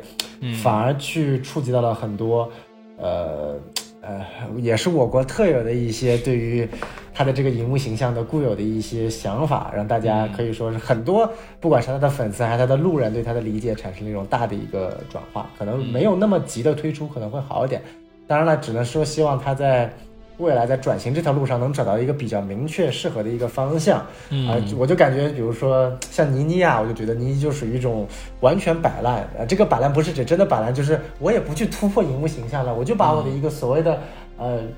很酷、很炫、很帅的，就是妓女的形象给给给给演到极致就 OK 了。哎，你看对吧？消失的她啊，尽管尽管也不需要什么演技，我依然可以拿到四十多个亿的票房啊。啊，三三十多，三十多没到啊，三十多个亿啊！啊，你记得很清楚吗？是是，啊，一些对消失的他的怨念，所以就不同的某女郎也是走了不同的路线啊。但是我个人还是比较，其实我还是比较喜欢周冬雨的，因为毕竟她也是在呃从演技和戏路拓宽的一个层面有很多突破的，尽管可能方向，对对，这个也是希望她有一个。呃，更好的一个突破吧。就尽管这部电影我们讲了很多，这部电影本身存在问题，但是依然还是希望周冬雨有一个更好的一个发展方向。是啊，我对于电影创作者一直是抱以很大的关怀的，就是真的吗？那陈思诚呢？那希望他改邪归正吧，只能说，我觉得是这样的，就是无论是虽然我不喜欢搜呃这个热搜这个片子啊，但无论是对于周冬雨也好，辛玉坤也好，我都希望他们更明确的知道自己该做什么，不要去努力做自己不适合做的事情，这其实是最重要的。你其实套用到这片子里面其他的主创，我觉得也是一样的。对于宋阳，对于袁弘，其实也是一样的。我我也很喜欢宋阳。宋阳离开徐浩峰之后，这几年在干嘛？我也不知道，演了一堆看不入眼的东西。然后，对，这这反正这些事情都很让我觉得他们在浪费自己。其实是有机会做更多、更好、更正确的事情的。对，嗯，我算是听明白了啊，就是节目到最后，我算是听明白了。这部影片，你看我们这期节目啊，这个我们的麦老师呢表达了两个观点：对周冬雨的欣赏，对这部导演辛玉坤的一些惋惜。所以我发现麦老师，你就是纯粹的针对于周冬雨找了一个传了个局，选上辛玉坤，纯纯的羡慕嫉妒恨。你就是想下一步周冬雨传个局找你来当导演，是不是？夸张了，夸张了，夸张了。哎，夸张了，夸张了，夸张了！不敢，不敢，不敢，被我发现了啊！不敢，不敢，不敢，不敢，不敢。等我真的写出一个长篇剧本再说吧。啊，可以，可以，可以。哎呀。可以可以，希望我们的周冬雨老师啊，如果有幸听到这期节目呢，一定要听到最后啊，拨开这个我们对于热搜这部影片的一些磨难啊，这个拨云见雾之后，会发现是一个年轻导演对你赤诚忠心的一片爱意。你能不能把这句话剪在前面啊？好，好，好，好，没问题，没问题。好，哎呀，看来这期节目请这个曼老师没有错。好，哎呀，嗯，那今天也非常感谢曼老师花了这么长的时间跟我们也梳理这部片子。本来是真没准备做这部片子的，因为看这部片子的这个，呃，这个这个这个所谓的它的热度啊，或者说所谓的一个讨论度啊，没有。这么的明显，但我觉得，呃，基于对这个当时麦老师这个情绪观染之后的这个爆发暴怒情绪的一种好奇的一种 payback 啊啊，再加上啊一些呃，我们也讨论了一些包括周冬雨一些引人方面的内容，我觉得也是可以给大家做一些参考啊，这个我觉得还是特别有有有必要的。那最后还是说，就是如果大家呢啊对这部影片有一些其他的一些个人观点和看法，不管是同意我们的一些想法，还是不同意我们的一些想法。啊，或者说对于周冬雨这个角色，有一些大家呃，周冬雨这个演员，大家有些什么样的一些见解，都可以加入我们的微信公众号啊，关注我们的电台什么电台啊，S M F M 二零一六啊，公众号再说一遍，S M F M 二零一六啊，然后添加我们的小助手，就可以加入我们的群聊里面了啊，这个。呃，我们的麦老师呢，也在我们的哪一个粉丝群啊？我已经忘了，反正在某一个粉丝群 啊，你还记得很清楚啊？那这就是我们最新一个群了。大家现在这个扫码添加小助手进新进的群啊，就是五群了。但是五群呢也快满了，大家赶快抓住这个机会啊！啊，然后呢，这个麦老师呢，咱这个尽管作为一个业内的这个电影人啊，但他现在还有另外一个身份，也是自媒体人，这个散场通道啊。非常火的一档这个影视自媒体这个播客栏目，大家也可以多多的关注啊，然后也期待以后。谢谢大家。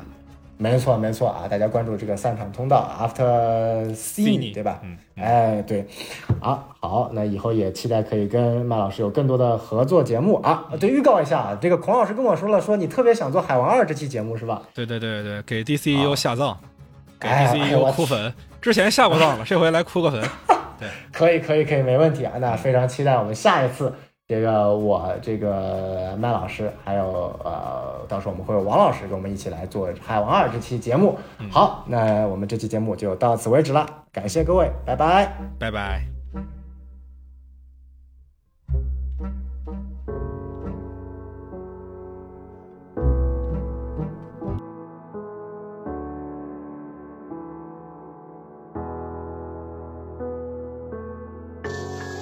想遍体，声嘶力竭，他闭上眼睛，夜幕。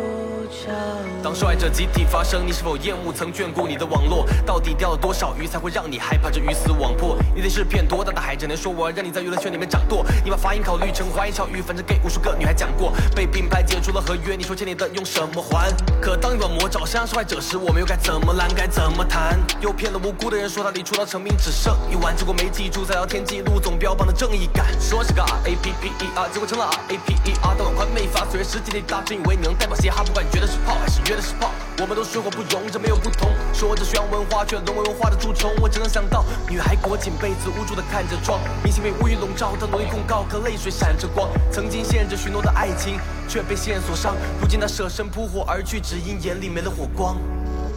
脸上遍体，声嘶力竭。他闭上眼睛，于是那夜幕降临。不想回忆，无处躲避。睁开眼睛，可是他看不见黎明。因为你有关系。所以就绞尽脑汁的发生关系，长得太多爱人可还不会爱人，这两句话要不要翻译？你对女孩说你心里窝得慌，受过好多的伤。有人说你是他追逐的光，结果你让他脱了光。你现在多么慌，你编织的谎言在此刻没有那么牢靠。有太多人认清楚你唱歌和做人都不太着调，弘扬中国风，捏造着完美人设，自己都信以为真。可一回身，大家都明白需要避雷针，所以如今才有那么多人要站出来对付你，因为你早已欠下根本赔不了的对不起。把没有保护措施当做过失，太多反而在做。或是你还在期待着身边的公关的一定会处理的。我希望看到女孩擦干眼泪，让视线透过窗，尝一杯白昼代替她，还有勇气跟太阳亮着光。如今她直视过往，黑暗不再有退意，蒙是她终将走出熊熊烈火，也必定能浴火重生。